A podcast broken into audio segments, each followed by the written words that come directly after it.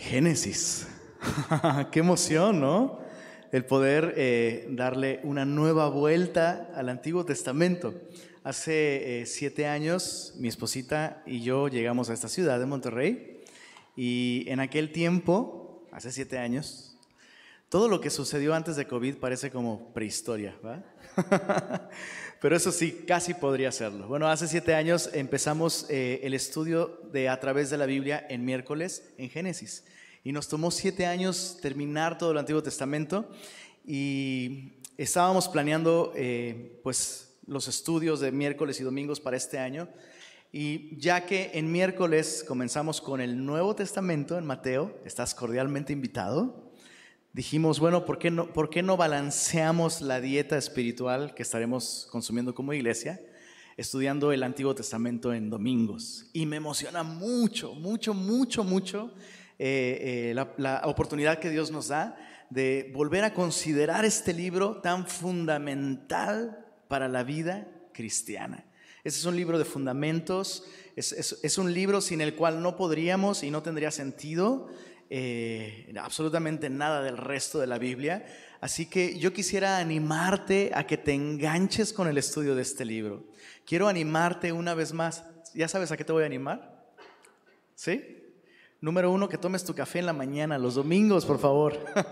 Número dos, ¿sí saben? Que tomes notas, por favor. No para que, no para que, no creas que es, quiero que anotes mis frases chidas. No, hombre, eso que quiero que anotes aquellas cosas que a ti te pueden ayudar a entender este libro, eh, a razonar junto conmigo. El, tomar notas eh, implica que juntos estamos esforzándonos por delinear, definir, comprender, abrazar su verdad. Así que, este, de hecho estaba pensando decirles, bueno, eh, chicos, les voy a compartir el wifi de la iglesia, anótenle. Ah, ¿verdad? Pero te voy a compartir la palabra de Dios apúntale, anótale para que no se te olvide. Entonces, bueno, ahí está. Eh, vamos a poner este estudio, no solo el de hoy, sino toda esta serie. Vamos a pedir a Dios que nos sorprenda con su revelación, que nos dé vida con su palabra. ¿Estás conmigo? Papito Bello, gracias por revelarte a nosotros tan hermosamente a través de tu palabra. Queremos rogarte, Señor, que ya que nos has dado el libro, nos des tu espíritu para comprenderlo, Señor, y nos des un corazón receptivo y la actitud humilde para aprender, un corazón dispuesto a creer, Señor, las verdades de este precioso libro. Bendice esta serie, Señor, y de un modo especial el día de hoy nuestro estudio en él. Pedimos esto para tu gloria en Cristo Jesús. Oramos. Amén. Muy bien. Eh, ¿Qué onda con este libro? ¿Quién es el autor de este libro? Bueno, recordemos que la Biblia en su totalidad realmente eh, es, es dual en su autoría. Tiene un autor divino, porque la Biblia dice de sí misma, toda la escritura es inspirada por Dios. Entonces, el autor principal, por supuesto, es Dios. Pero la Biblia también tiene autores humanos. Dios usó la personalidad, las capacidades, la mente, el contexto de las personas para a través de ellos transmitir su mensaje. Eso es muy importante. Y el autor humano de este libro es nada más y nada menos que Moisés. La tradición lo, lo, dicta así de un modo unánime. Las evidencias, la lógica incluso, la historia nos indica que eh, definitivamente Moisés fue el autor. Y el día de hoy hay controversia, pero eh, como dice el pastor Héctor Hermosillo, ¿de qué no hay controversia el día de hoy? Bueno, hasta se pone en tela de juicio si el holocausto sucedió o no sucedió. Imagínate, ¿cómo no va a haber gente hoy discutiendo si Moisés fue el autor o no el autor? Pero el fin de la controversia lo pone nuestro Señor Jesús cuando se refiere a la ley cada vez como la ley de Moisés. Entonces, no sé tú, pero yo le creo al rabí de rabís. Yo le creo a Jesucristo y Jesús reconoce a Moisés como el autor.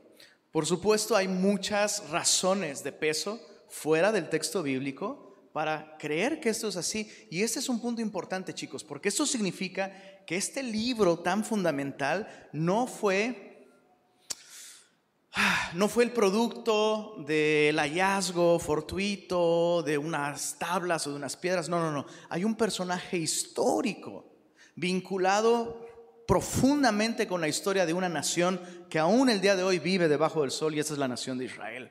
Entonces, este libro, en base a su autoría, que es Moisés, es un libro definitiva, absolutamente histórico. No hay ninguna razón para dudar la veracidad histórica de este libro. Lo que quiero decir con esto en términos sencillos es que esta no es una fábula, no es un cuento, no es una analogía, es una declaración histórica de un personaje histórico. Eh, la educación de eh, Moisés en Egipto le dio acceso a recursos, no, no solo intelectuales, sino recursos como papiro, como, bueno, un sinfín de, elementos para poder investigar, para poder hacer un registro escrito de lo que tenemos aquí. Algo que vale la pena eh, observar sobre la estructura de este libro es que no es un solo libro realmente. Génesis se divide en muchísimos libros que comienzan todos con la palabra, estos son los Génesis o estos son los orígenes. Yo sé que les gusta la tarea a muchos de ustedes semillosos. Échenle un vistazo esta semana a Génesis e identifiquen varios capítulos, varias porciones comienzan diciendo, estos son los génesis de esto, estos son los génesis de esto otro, estos son los orígenes, ¿no? O las genealogías, es la misma palabra. Entonces, eh, entendemos cuando decimos que Moisés es el autor, estamos implicando que él se dio a la tarea de recopilar, en algunos casos, tradiciones orales, como en el caso de este primer capítulo de Génesis, precioso, inigualable en belleza, eh, altamente estilizado, es un poema realmente, el capítulo 1, es poesía, y, y esto es así porque muy seguramente el capítulo 1 era la tradición oral con la que los papás, o muy especialmente las mamás, le transmitían a sus hijos el mejor mensaje, la información más importante eh, quién es el creador de todas las cosas. Y podemos ver a Moisés, ¿no? Criado por su propia mamá biológica, sabiendo, si recuerdas la historia de Moisés, su mamá lo cría sabiendo que en poco tiempo lo tiene que entregar a la hija del faraón, se lo tiene que entregar a Egipto. ¿Y qué es lo que hace la mamá? Se pone las pilas y noche tras noche podemos imaginar, casi escuchar a su mamá cantándole este precioso poema a Moisés y guardándolo en su corazón. Y lo primero que Moisés escribe a la hora de darse la tarea de narrar el origen de su pueblo es este poema, esta canción que su mami todas las noches probablemente le cantaba, apuntando al origen de todas las cosas. Moisés. Bueno, ¿cuándo, ¿cuándo se escribió este libro? La historia de Moisés se divide en tres partes iguales, de 40 años cada una. 40 años en Egipto, pensando que es alguien, ¿no? 40 años en el desierto de Madián, pensando que ya no era nadie, que lo había echado a perder todo. Y los últimos 40 años sirviéndole a aquel que lo ha hecho alguien, ¿no? Esto es a Dios. Y eh, estamos convencidos de que Moisés escribió este libro durante este primer periodo, ¿verdad? Antes de su exilio en la tierra de Madián. Eh, el libro cubre alrededor de 2.500 años de historia entre el famoso en el principio y el capítulo 11 de Génesis. Es una gran cantidad de tiempo. El resto del libro, del capítulo 12 hasta el 50, cubre mucho menos terreno en términos de tiempo, lo cual eh, nos, habla acerca del propósito de Dios al darnos este libro. Hay mucho más énfasis en las vidas de los hombres a quienes Dios se reveló que en la creación, a la creación le dedica muy poco, muy poco texto realmente. Y esto es, esto es algo que debemos tener en cuenta al leer este libro. ¿Cuál es el mensaje de este libro? Bueno, hemos titulado a esta serie El libro de los orígenes. Génesis, el libro de los orígenes, porque en este libro tenemos justamente una narración del origen del universo, de la vida, del matrimonio, del trabajo, del pecado, el origen del gobierno civil, de las naciones, de la cultura, la economía, la guerra, en fin, tú nómbralo. El origen de todas las cosas está aquí. Pero eh, más que el libro de los orígenes, me hubiera gustado, fíjate, ponerle a esta serie el libro del origen. Porque este libro nos da, nos da el origen de todas las cosas, excepto en un tema, el origen de Dios. Entonces este libro realmente no tiene el propósito de decirnos cómo se originaron las cosas, sino más importante, quién las originó. Este es el tema del libro, este es su enfoque. No es, no es un enfoque científico, no es un enfoque filosófico, es un enfoque relacional. Este libro nos presenta a Dios como el originador, como el origen, y eso es lo más importante. Eh, en otras palabras, Génesis nos explica quién creó todas las cosas y el resto de la Biblia nos explica el por qué. Y se desenvuelve este plan de redención eh, que se completó en Cristo. Ya vamos a acabar la introducción. ¿eh? Último punto de la introducción, el bosquejo del libro. Lo dividimos en dos grandes rebanadas.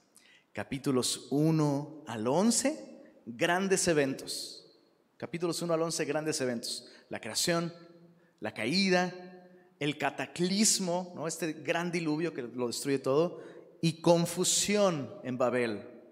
Grandes eventos. Capítulos 12 al 50, grandes personajes. Abraham, Isaac, Jacob y finalmente José. Hoy vamos a estudiar solamente el capítulo 1, que realmente termina hasta el capítulo 2, verso 3 como que la división no fue tan afortunada, ¿no? Realmente el capítulo 1 debiera terminar hasta el verso 3 del capítulo 2. Esa es una unidad. Hoy vamos a estudiar esto y un par de cosas antes de eh, em, empezar a, leerlo. Lo primero es que, como te decía hace un momento, este capítulo es eh, súper hermoso, súper bello y podemos considerarlo poesía hebrea, aunque es un relato histórico.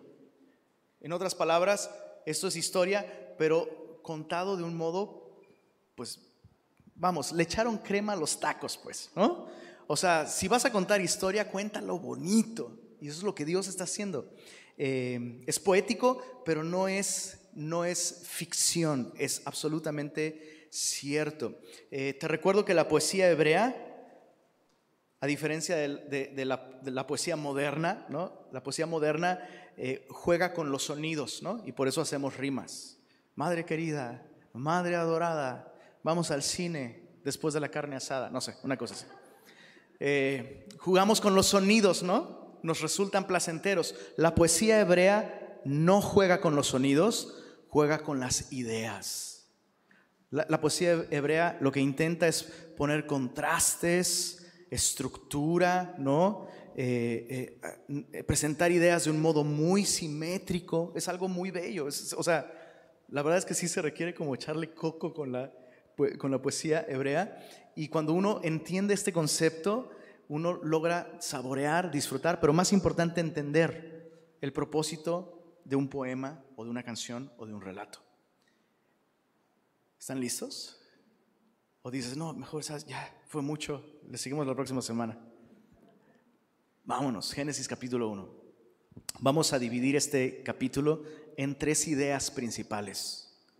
Veremos la persona de Dios, la palabra de Dios y el propósito de Dios en este capítulo.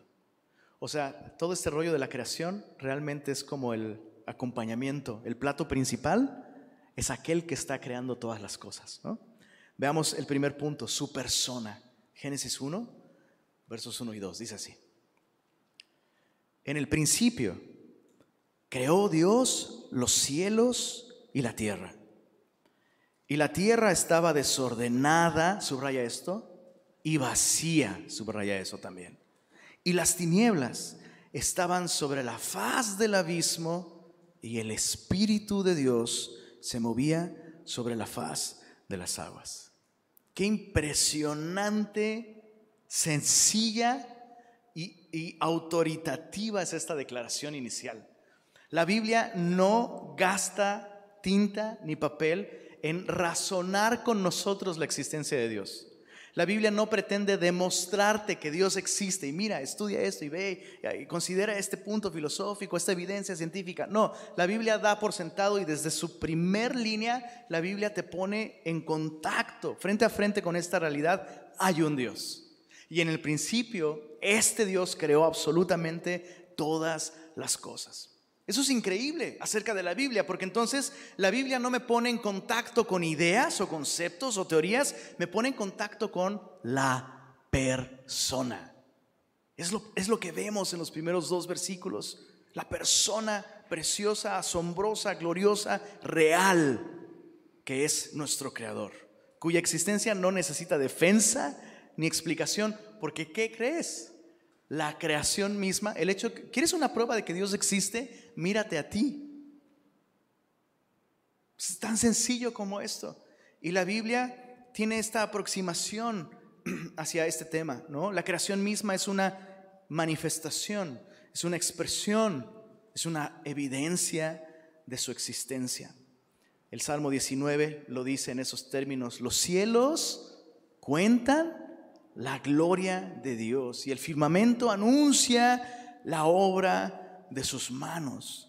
Romanos capítulo 1, Pablo nos dice, porque lo que de Dios se conoce les es manifiesto, pues Dios se lo manifestó, de modo que los hombres no tienen excusa. Apología es la palabra que Pablo usa ahí. O sea, no hay razón no, hay ninguna manera de defender intelectualmente la no existencia de Dios. Cada persona que llega a la conclusión, estás en tu derecho de llegar a esa conclusión. Tienes que tomar una decisión al respecto, nadie puede ser neutral, pero cualquier persona que llega a la conclusión de que Dios no existe, lo hace siempre en contra de la razón. Porque no es por falta de evidencias, no es por falta de razón, sino es, eh, es un problema moral. Eh, déjame compartirte brevemente las impresiones de, un hombre de ciencia, justamente. Nada más y nada menos que Isaac Newton. Si ubicas a Isaac Newton, ¿verdad? Dice, sí, vivía aquí. Nada, no cierto. Era mi vecino en la primaria. claro que no. Isaac Newton prácticamente es el papá de la mecánica moderna, ¿no? Es el papá de la física, sus eh, descubrimientos sobre la óptica, la luz, el movimiento, ¿no? O sea, si ubicas las tres leyes de Isaac Newton para determinar el movimiento y todas estas cosas, era un hombre que pensaba. Y eh, en algún momento alguien le preguntó, ¿cómo es que lograste descifrar estas cosas que prácticamente están abriendo una nueva era en el entendimiento del mundo. ¿Cómo lo hiciste, Isaac Newton? Él contestó, yo solo soy un observador de las maravillas de Dios. Asústame. O sea, yo trabajo, pienso, investigo, me relaciono con la creación bajo esta premisa de que hay un Dios que puso orden, objetivos, propósito, si podemos hacer ciencia es porque la, naturaleza tiene un orden, tiene un diseño y por tanto hay un diseñador y me creó para descubrir ese diseño. Ay, no más, es lo que él dijo. Eh, en, otra ocasión, a Isaac Newton se le preguntó, bueno, que si no hubiera evidencias en la creación, si no hubiera más evidencias de las que él ha descubierto en sus investigaciones, si creería en Dios. Su respuesta fue, a falta de otra prueba, el dedo pulgar de mi mano por sí solo me convencería de la existencia de Dios. Chicos, no le está diciendo un religioso que no usa su cerebro, lo está diciendo Isaac Newton. Isaac Newton. Eh, y justo leí esta cita y me estaba acordando de Sofía, mi hija, esta semana, un día despertamos y Sofía estaba así. Y yo, mi hija, ¿qué te pasa? Y Sofía dice, oye papá, ¿por qué puedo mover mi mano? Y yo, sí, exacto, exacto, esa es la pregunta correcta, ¿por qué? ¿Por qué hay algo en lugar de nada? ¿Por qué mi mano funciona? ¿Por qué? Porque hay un diseñador detrás. Bueno, ahí está, eh, la Biblia nos dice esto, dice el necio en su corazón, no hay Dios. Es una cuestión moral no lo dice en su mente, ¿no? Y tengo muchas más citas de otros personajes. Por ejemplo, Albert Einstein. ¿Sabías que Albert Einstein era teísta? No, no era cristiano, no adoraba al Dios de Israel, aunque era judío, pero era teísta. Es decir, creía que había un Dios. No, no tenía otra explicación lógica para eso. Pero él decía, bueno, me identifico con el Dios de Spinoza, ¿no? Un Dios que es en sí mismo todas las cosas y la naturaleza y no, no tendría por qué preocuparse de, tener una relación con nosotros y supervisar nuestra vida moral y juzgar. Con eso no me identifico. Entonces, fíjate cómo una mente tan brillante como la de Albert Einstein, al final de toda la evidencia dice, prácticamente lo que está diciendo es, no me gusta la idea de que tengo que rendir cuentas. Entonces, por eso mejor, como no puedo negar con mi intelecto que si hay un Dios, pues voy a decir que este Dios no es un Dios personal. Génesis 1, versos 1 y 2 nos presenta un Dios personal. Es una persona con mente, con propósitos, que se refleja en su creación. Un par de cosas más en los primeros dos versículos. Es un Dios de iniciativa. En el principio, Dios. Dios es el que da el primer paso. Dios es el que busca si tú tienes una historia el día de hoy, es porque Dios en el principio quiso que tú existieras. Dios puso en marcha tu vida. Dios está ahí desde el principio. Es un Dios trinitario. La Biblia, cuando se refiere a Dios en el verso 1 del capítulo 1, usa la palabra Elohim. En el principio, Elohim creó los cielos y la tierra. Pero hay algo muy interesante sobre esta palabra, Elohim es una palabra masculina en plural. Siempre que se usa Elohim, debe traducirse como dioses, siempre. De hecho, esta misma palabra se usa en el resto del Antiguo Testamento para referirse a los Elohim de las naciones, los dioses de las naciones. Es una palabra en plural. Pero lo interesante en Génesis 1.1 y en cada versículo en donde se habla del Dios creador, es que aunque esta palabra es plural, se conjuga en singular. Déjame ponerte un ejemplo. Eh, eh, eh, una transliteración sería, en el principio, dioses creó los cielos y la tierra. Dices, bueno, espérame, ¿son muchos o es uno? Y la respuesta sería, sí. El resto de la Biblia va demostrando poco a poco cómo hay tres personas cada uno de ellos es Dios, pero hay un solo Dios. No adoramos tres dioses. No son tres dioses los que crearon todas las cosas. Son tres personas, un solo Dios creó. ¿Se entiende? Entonces es un Dios trinitario, es un Dios de comunidad. Dios mismo, la Trinidad, es una comunidad en perfecta armonía.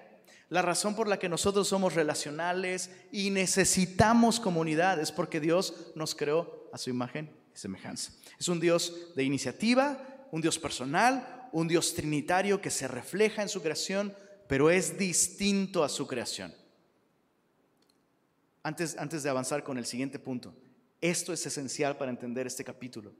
Hay muchos relatos en las tradiciones paganas eh, uno de los, más, eh, eh, de los relatos más famosos sobre la creación es el Enuma Elish.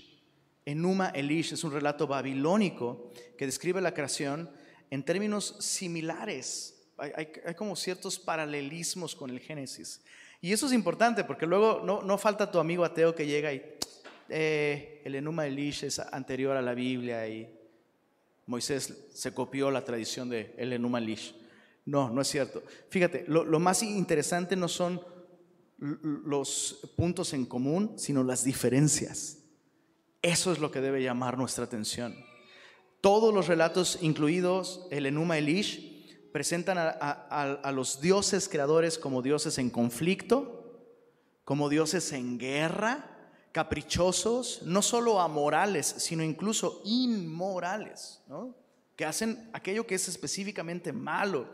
Y justamente el Enuma Elish presenta estos dioses en conflicto. Marduk termina derrotando a Tiamat, esta diosa dragona malvada. Yo sé que suena como que estás escuchando Disney, pues sí, un poco, básicamente. Y Marduk, después de vencerla, usa su cadáver, o sea, la parte en dos y una mitad son los cielos y otra mitad la tierra.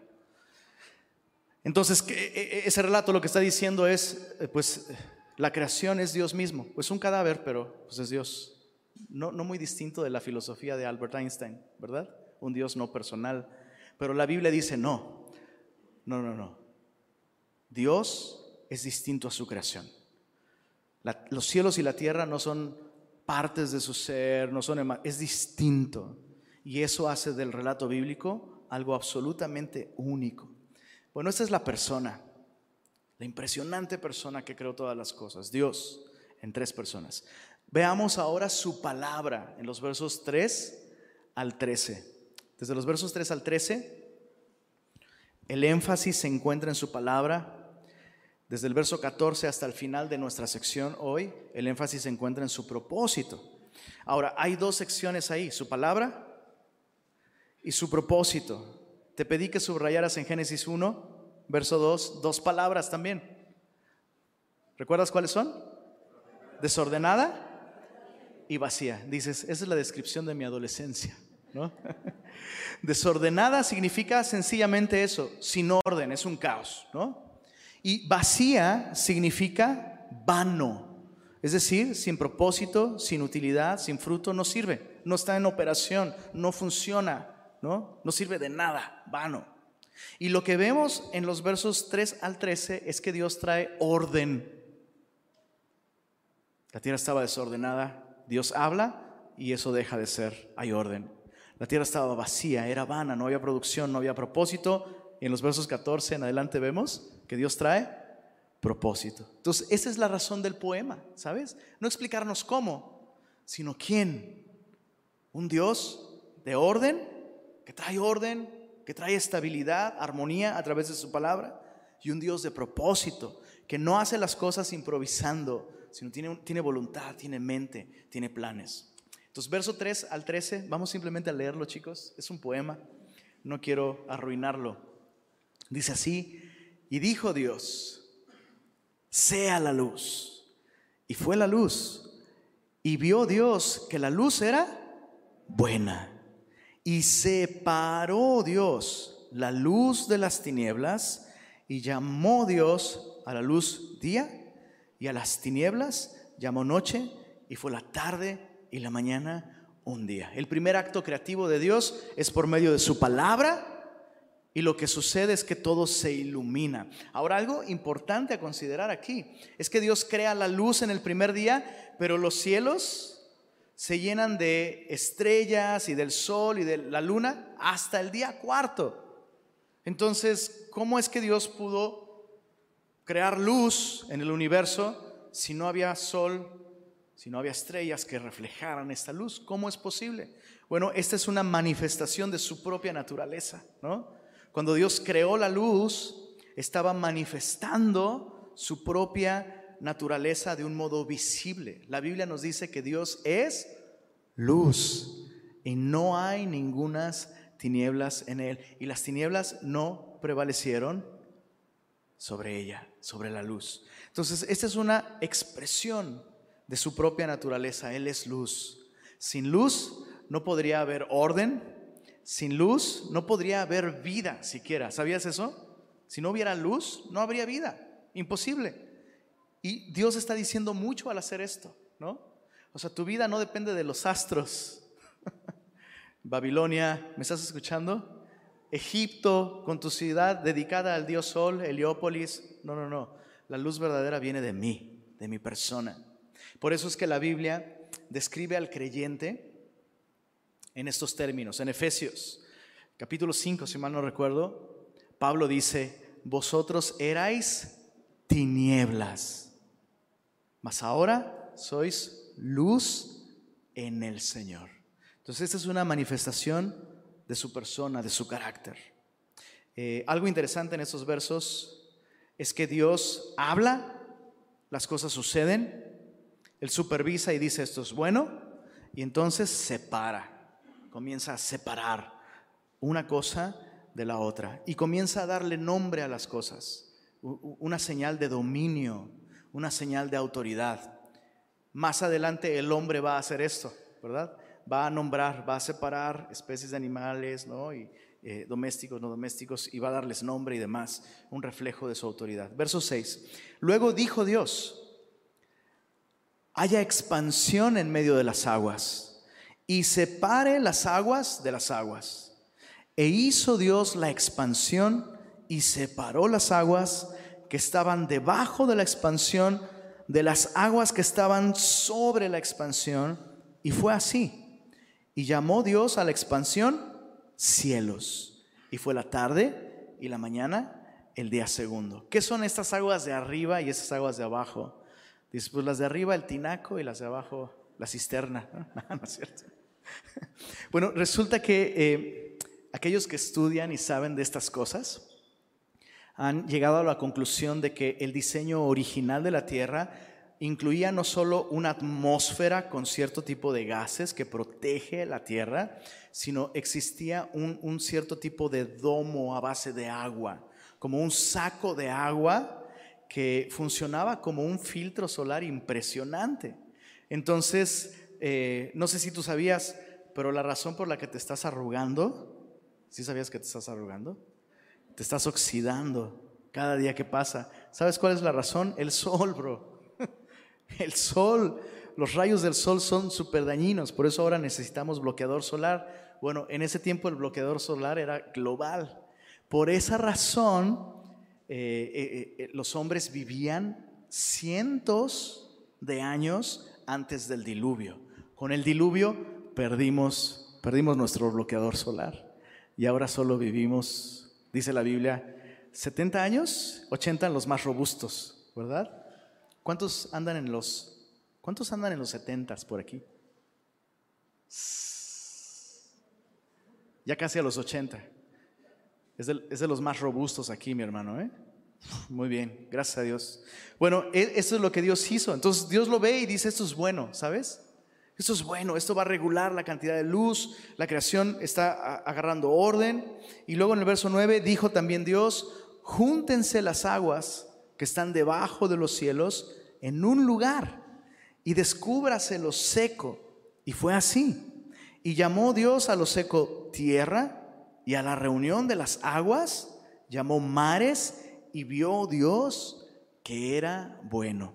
No se necesita ser como súper, súper inteligente para observar los continentes y descubrir que hay una simetría, hay una correspondencia entre eh, los continentes. De modo que si los juntas, dices, oye, esto es como un rompecabezas.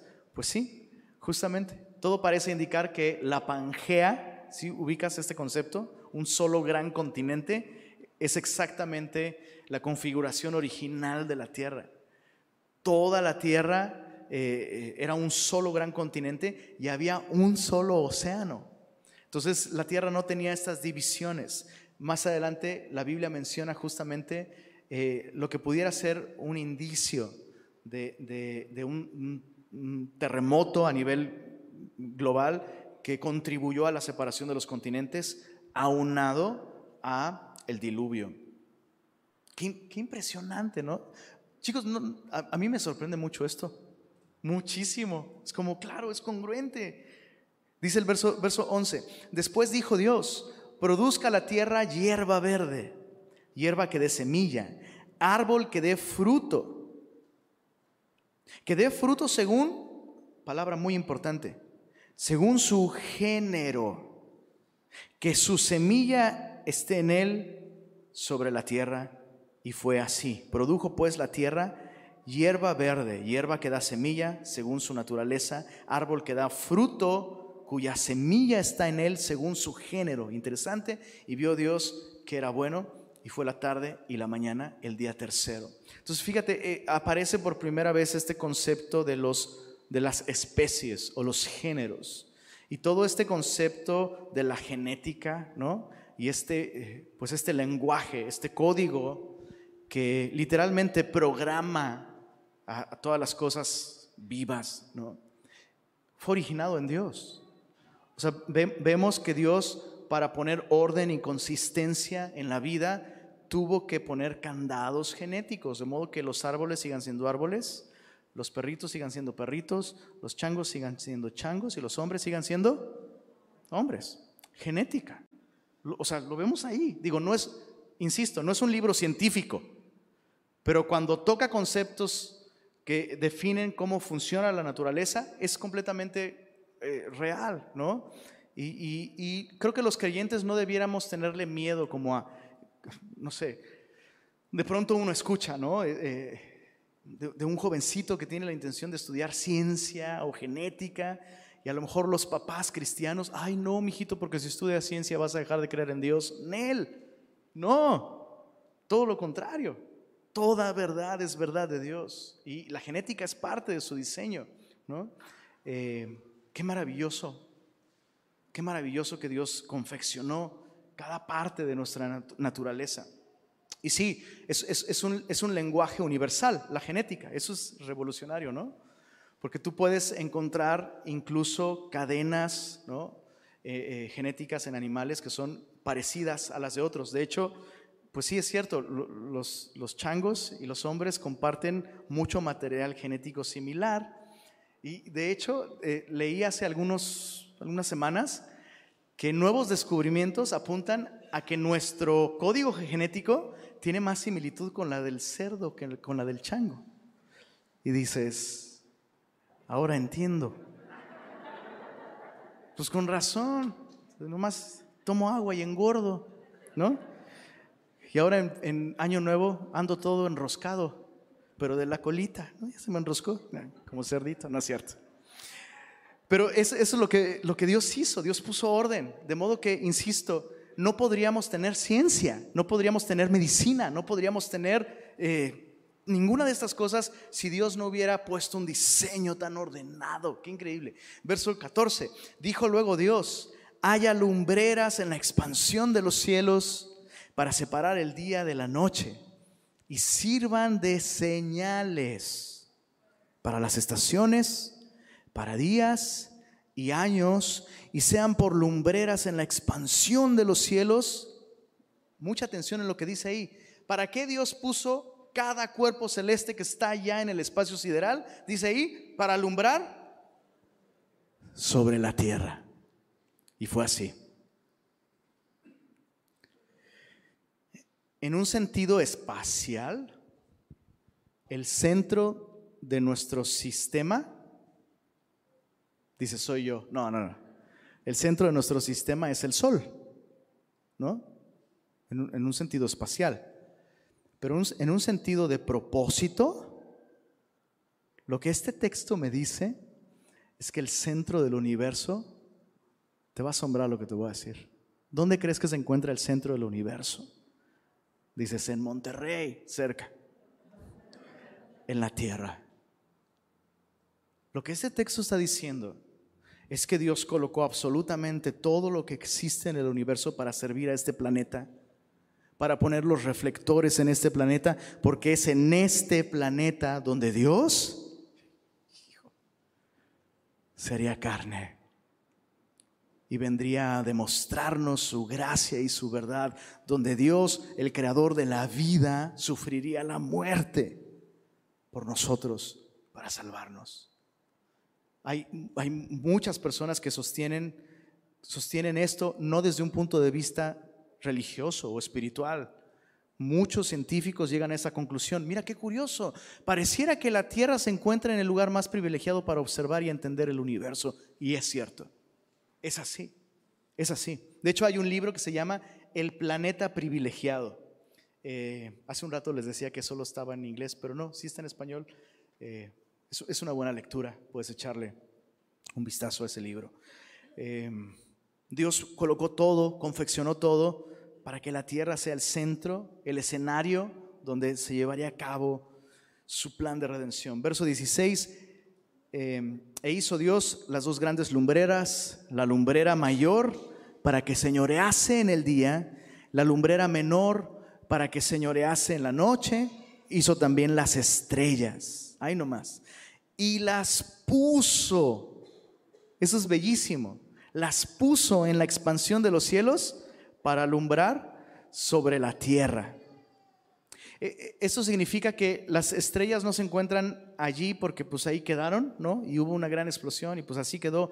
No, eh, lo que el texto nos dice es que Dios supervisó la posición exacta de cada cuerpo celeste. Cada cuerpo celeste está ahí porque Dios dijo aquí. Y de hecho, algo bien interesante, por ejemplo, en nuestro sistema solar, algo interesante sobre las, las lunas, especialmente las lunas de Júpiter, es que no tiene sentido, no tiene explicación lógica cómo algunas van en una dirección y otras en otra. Y unas giran en torno a su propio eje en una dirección y otras en otra. O sea, es como si alguien caprichosamente dijera, o sea, como que se requiere alguien travieso, pues, que diga, a ver, vamos a entretener a estos científicos. Esta va a girar para acá y esta va a girar para acá. Dios pone todos estos detalles en su creación. No hay nada arbitrario en la creación. La creación no es un accidente de ninguna manera. Verso, verso 20. Sí, verso 20. Dijo Dios, produzcan las aguas, seres vivientes, aves que vuelen sobre la tierra en la abierta expansión de los cielos, y creó Dios los grandes monstruos marinos y todo ser viviente que se mueve, que las aguas produjeron según su género, y toda ave alada según su especie, y vio Dios que era bueno, y Dios los bendijo diciendo, y eso es, eso es sumamente enfático, el verso 22, si esta fuera una, una obra musical, en el verso 22 habría como una pequeña pausa, silencio que enfatiza la siguiente eh, eh, participación de un personaje y Dios lo que hace es bendecir. Dice, verso 22, y Dios los bendijo, diciendo, fructificad y multiplicaos, llenad las aguas en los mares, multiplíquense las aves en la tierra. Y fue la tarde y la mañana, el día quinto. Es un Dios de bendición. O sea, con las primeras criaturas conscientes, ¿no? Los animales tienen un nivel de conciencia. Los árboles no, no importa cuántas veces hayas visto Avatar. Los árboles no. Pero los animalitos sí, tienen un nivel de conciencia. ¿Qué tanto? A veces pienso que más del que, asumimos, ¿verdad? Pero, pero Dios, qué, qué increíble que Dios se comunique verbalmente con estas criaturas conscientes, expresándoles su propósito, su deseo de que ellos experimenten gozo, prosperidad, bendición. Luego el, verso 24 nos perfilamos hacia el clímax del poema. Y, quiero una vez más que, que medites en esto. Cualquier persona que está leyendo esto en su audiencia original no está haciéndose preguntas de, ¿y por qué la tierra? No sé, cualquier cosa, ¿no? No, la persona está asombrada sobre el carácter, la conducta, la persona detrás de estos actos creativos. No lo puede creer, simplemente no lo puede creer. ¿Cómo, un Dios puede ser tan intencional en ser bueno con sus criaturas? Todos los dioses en aquel tiempo eran dioses caprichosos, impersonales, egoístas. Este es un Dios bondadoso, que no está en guerra con nadie porque no tiene par, tiene un poder absoluto. ¿Y qué es lo que hace con ese poder absoluto? Traer orden y traer propósito y belleza y vida Verso 24. Luego dijo Dios, produzca la tierra seres vivientes según su género, bestias y serpientes y animales de la tierra según su especie. Y fue así. E hizo Dios animales de la tierra según su género, y ganado según su género, y todo animal que se arrastra sobre la tierra según su especie. Y vio Dios que era bueno. ¿Te das cuenta cuál es el afán y el propósito de Dios? Que las cosas que cree sean buenas. Entonces dijo Dios, ah, ¿puedes sentir la tensión? Entonces dijo Dios, entonces dijo dioses, Elohim, hagamos al hombre a nuestra imagen, conforme a nuestra semejanza, y señoré en los peces del mar, en las aves de los cielos, en las bestias, en toda la tierra y en todo animal que se arrastra sobre la tierra. Y creó dioses, creó Elohim al hombre no está hablando del género masculino, sino de la humanidad. Creó Dios al hombre a su imagen. Esto es brutal. A imagen de Dios lo creó. Leamos esto en voz alta todos juntos. Varón y hembra los creó. Eso es, el lector original estaba así jalándose los cabellos, pero no lo puede creer. Porque justo en este punto, cuando Dios crea una imagen suya y la coloca en su creación, esto evocaría inevitablemente la edificación de un templo a algún Dios, ¿no? Edificas un templo, pones orden, propósito, decoras con belleza y materiales hermosos, y lo último, el clímax de la construcción de un templo a cualquier Dios sería colocar la imagen de ese Dios en el lugar más sagrado de ese templo. ¿Qué, nos está diciendo esto entonces? Que el universo entero es el templo de Dios. Que Dios creó todas las cosas como un santuario en el que, en el que Él pudiera ser adorado. Y que como el clímax de su creación, Dios lo que hace es colocar una imagen suya en su templo la creación, en este caso, el hombre. Y una vez más, una vez más chicos, ningún libro se compara con este mensaje. Absolutamente ningún libro. Y cualquier persona que, que incluso sugiera, ¿cuántas veces has escuchado esto? No, yo no leo la Biblia porque es un libro misógino, machista, la, la, la, la, la, la, la. Oye, pues no has leído ni siquiera el capítulo 1, porque el capítulo 1 coloca al hombre y a la, a la mujer en el mismo nivel de importancia ante los ojos del Creador. Ambos son portadores de la imagen de Dios. ¿Cuánto, chicos, cuánto necesitamos recordar esto, especialmente en días como estos? No es que el hombre expresa más la imagen de Dios que la mujer, no es que la mujer expresa más la imagen de Dios que el hombre, es que se necesita de hombre y de mujer para reflejar la belleza, la fuerza, el carácter, la persona, la imagen de nuestro Dios. Se necesita de los dos. Eh, C.S. Lewis tiene una disertación muy interesante sobre este eh, concepto de los sexos, del género masculino y femenino. Y, no te voy a aburrir con todo el, contexto, pero hay, una parte en su disertación donde él dice, bueno, podrías eliminar macho y hembra. O sea, vamos a, vamos a fantasear un poco, ¿ok? Y dice Lewis, supón que no existe macho y hembra. Eliminamos eso, esa connotación sexual y de género. Aún existiría lo masculino y lo femenino. Es muy interesante. Y tiene razón. Dice, piensa cómo hay palabras, hay cosas o palabras que tienen, tienen una connotación masculina o una connotación femenina. Y no necesariamente estamos hablando de machos y hembras, ¿no?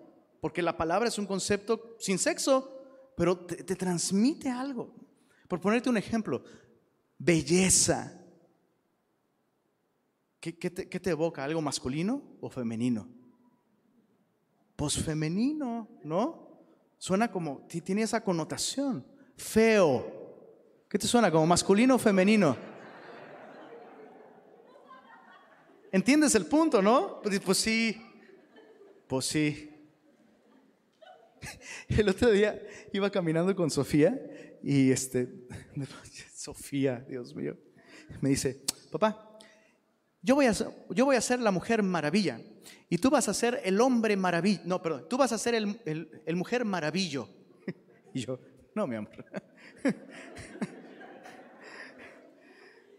ok, bueno, tú vas a ser Olaf. Eso está bien, eso me gusta más. O sea, puedes cambiar el lenguaje, pero hay cosas que no cuadran. No, no es un asunto de lenguaje, pero ese es otro tema.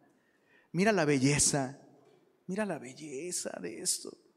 O sea, necesitamos a la mujer para tener una imagen completa de Dios. La mujer necesita al hombre para tener una imagen completa de Dios también. Es parte de su diseño. Bueno, eh, verso, verso 29. Y dijo Dios, No, perdón, verso 28.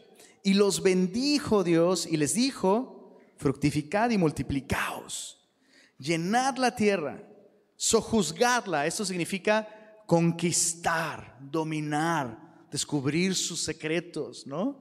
Desenterrar todos estos secretos para poder, eso, conquistar la tierra. Dice, eh, señoread en los peces del mar, en las aves de los cielos y en todas las bestias que se mueven sobre la tierra. Y dijo Dios, he aquí que os he dado toda planta que da semilla, que está sobre toda la tierra, y todo árbol en que hay fruto y que da semilla, dice ahí, os serán para comer. O sea que originalmente la dieta del hombre se limitaba a semillas y a hierbitas, bro. Originalmente. O sea que si las cosas no hubieran cambiado, nuestros tacos, sí podríamos tacos porque es maíz, ¿no? La de harina, pues también. Y pues con cilantrito y cebolla y limón. Salsa tal vez, ¿no? Qué triste sería, ¿verdad? Bueno, ¿y cuándo cambió? Sigue acompañándonos los domingos y te vamos a descubrir cuándo cambió. Pero gracias a Dios que cambió, ¿verdad? ¿Cuántos dicen? Gracias a Dios. Digo, amén. verso, verso 30. Y a toda bestia de la tierra, y a todas las aves de los cielos, y a todo lo que se arrastra sobre la tierra en que hay vida, toda planta verde le será para comer. Y fue así. Entonces, ni hombres ni animales eran carnívoros, eh, para no dejarte con la duda, muy probablemente después del diluvio, no solo perdimos esta bolsa de agua que protegía la tierra, sino es, probable que se perdieron especies de plantas que tendrían algo muy parecido a la proteína que podía suplir esas necesidades fisiológicas. No pudieron seguirse produciendo porque las condiciones cambiaron con la luz del sol y entonces eh, Dios dice, pues si necesitas proteína, bro, entonces vas a tener que echarte tu cabrito. ¿no? Y a partir de entonces, si lo puedes alcanzar, te lo puedes comer, básicamente. Verso 31. Y vio Dios todo lo que había hecho, y he aquí que era bueno en gran manera, y fue la tarde y la mañana el día sexto. Bueno, si no fuera suficiente la creación del hombre y todo este rollo, mira el clímax, verso 1 del capítulo 2, fueron pues acabados los cielos y la tierra y todo el ejército de ellos, y acabó Dios en el día séptimo la obra que hizo y reposó el día séptimo de toda la obra que hizo y bendijo Dios al día séptimo y lo santificó. Eso es increíble. Ha bendecido a sus criaturas, a los animales, ha bendecido a su criatura, el hombre, portador de su imagen. Pero ahora Dios bendijo un espacio de tiempo, un día, el día de descanso. Y dices, yo también lo bendigo. Claro.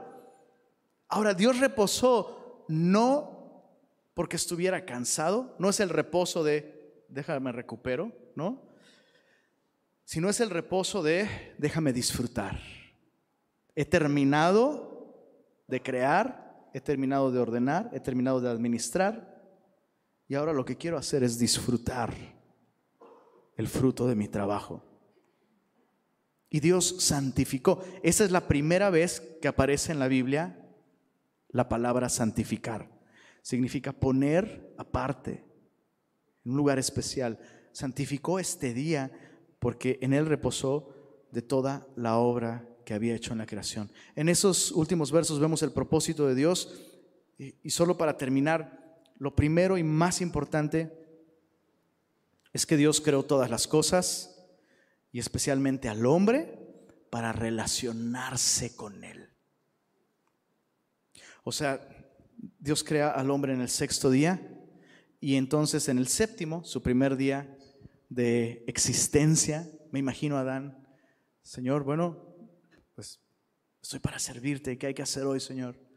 Y el Señor diciendo, ¿por qué no nos tomamos el día y nos vamos de pinta tú y yo? Déjame estar contigo. Disfrutémonos. Ese es el propósito de la vida, chicos. Más, más allá de la sabiduría que hay detrás de trabajar seis días y descansar uno al menos, no importa cuánto digas tú que no lo necesitas, bro, bro, hasta Dios dijo, es necesario. necesitas un día. ¿Para qué? Desconectarme de todo. Todo lo contrario. Conectar con Dios. Conectar con la vida. En ningún otro momento de tu vida conectas más que cuando entras en este reposo. Una relación con Dios. Cuando disfrutas de su creación, de su amor, de su persona, de su palabra en comunidad junto con otros. ¿no? Eh, por supuesto, el reposo del que se habla aquí apunta a la obra de Cristo que llevó a cabo toda la obra de salvación y ahora nosotros podemos entrar en esta relación con Dios y reposar. Pero vemos aquí este propósito original de Dios, relacionarse con nosotros. Qué increíble.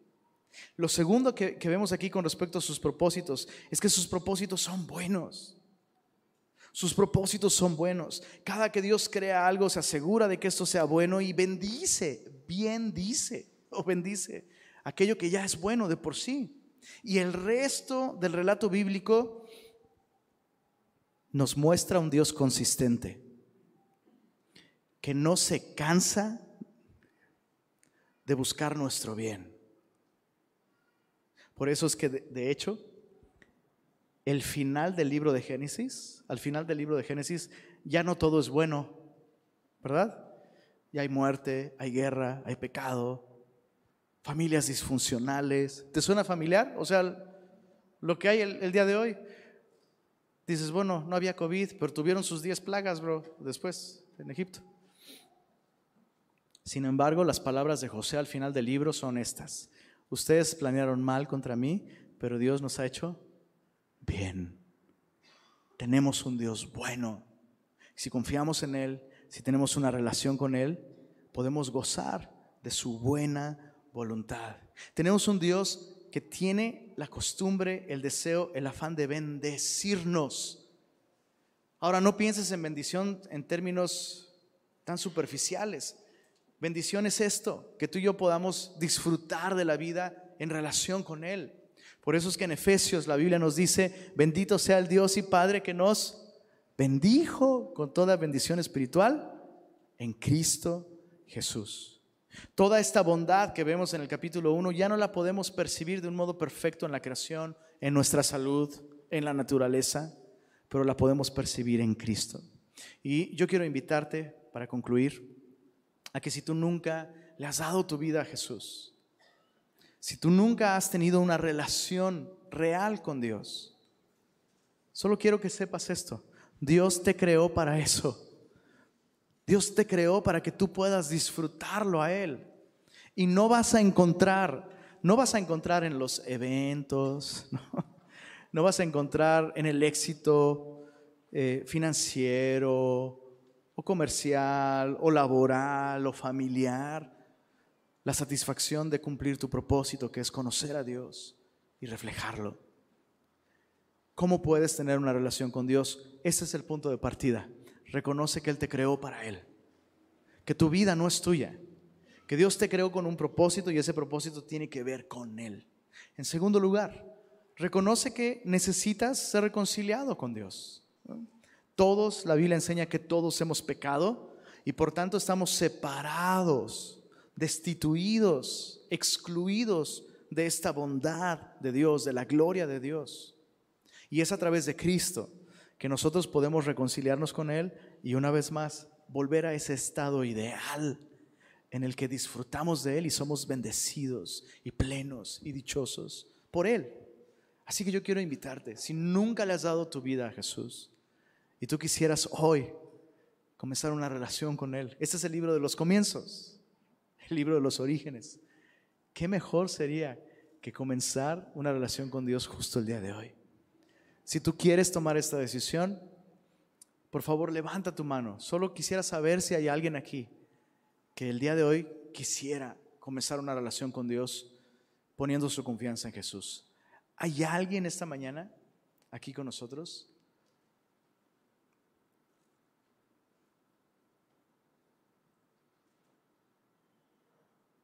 Es, es una invitación a cumplir tu propósito. a recibir gracia, a recibir perdón. Es un Dios bueno, como lo acabamos de ver. Es un Dios que desea, desea hacernos bien. Y si tú quisieras el día de hoy tomar esa decisión, solamente quiero saber si estás ahí. Eso es todo. Si tú en tu corazón quieres hacerlo, pues eh, eso está, está increíble. Pero quisiéramos acompañarte, quisiéramos saber que estás ahí, que estás tomando esa decisión. Una, última vez, ¿hay alguien esta mañana, el día de hoy, que quisiera comenzar una relación con Dios? Bueno, ¿todos tienen una relación con Dios el día de hoy? Padrísimo. Pues vamos a adorarle. Te invito a que te pongas de pie. Señor, gracias por tu palabra. Gracias por revelarte a nosotros a través de ella como este Dios asombroso, glorioso, fantástico, todopoderoso, pero también bueno, tierno, bello, hermoso. ¿Cómo no adorarte, Señor? Gracias por habernos creado para ti. Permítenos vivir vidas que reflejan esto, Señor, tu bondad para con nosotros. Te adoramos en el nombre de Jesús. Amén.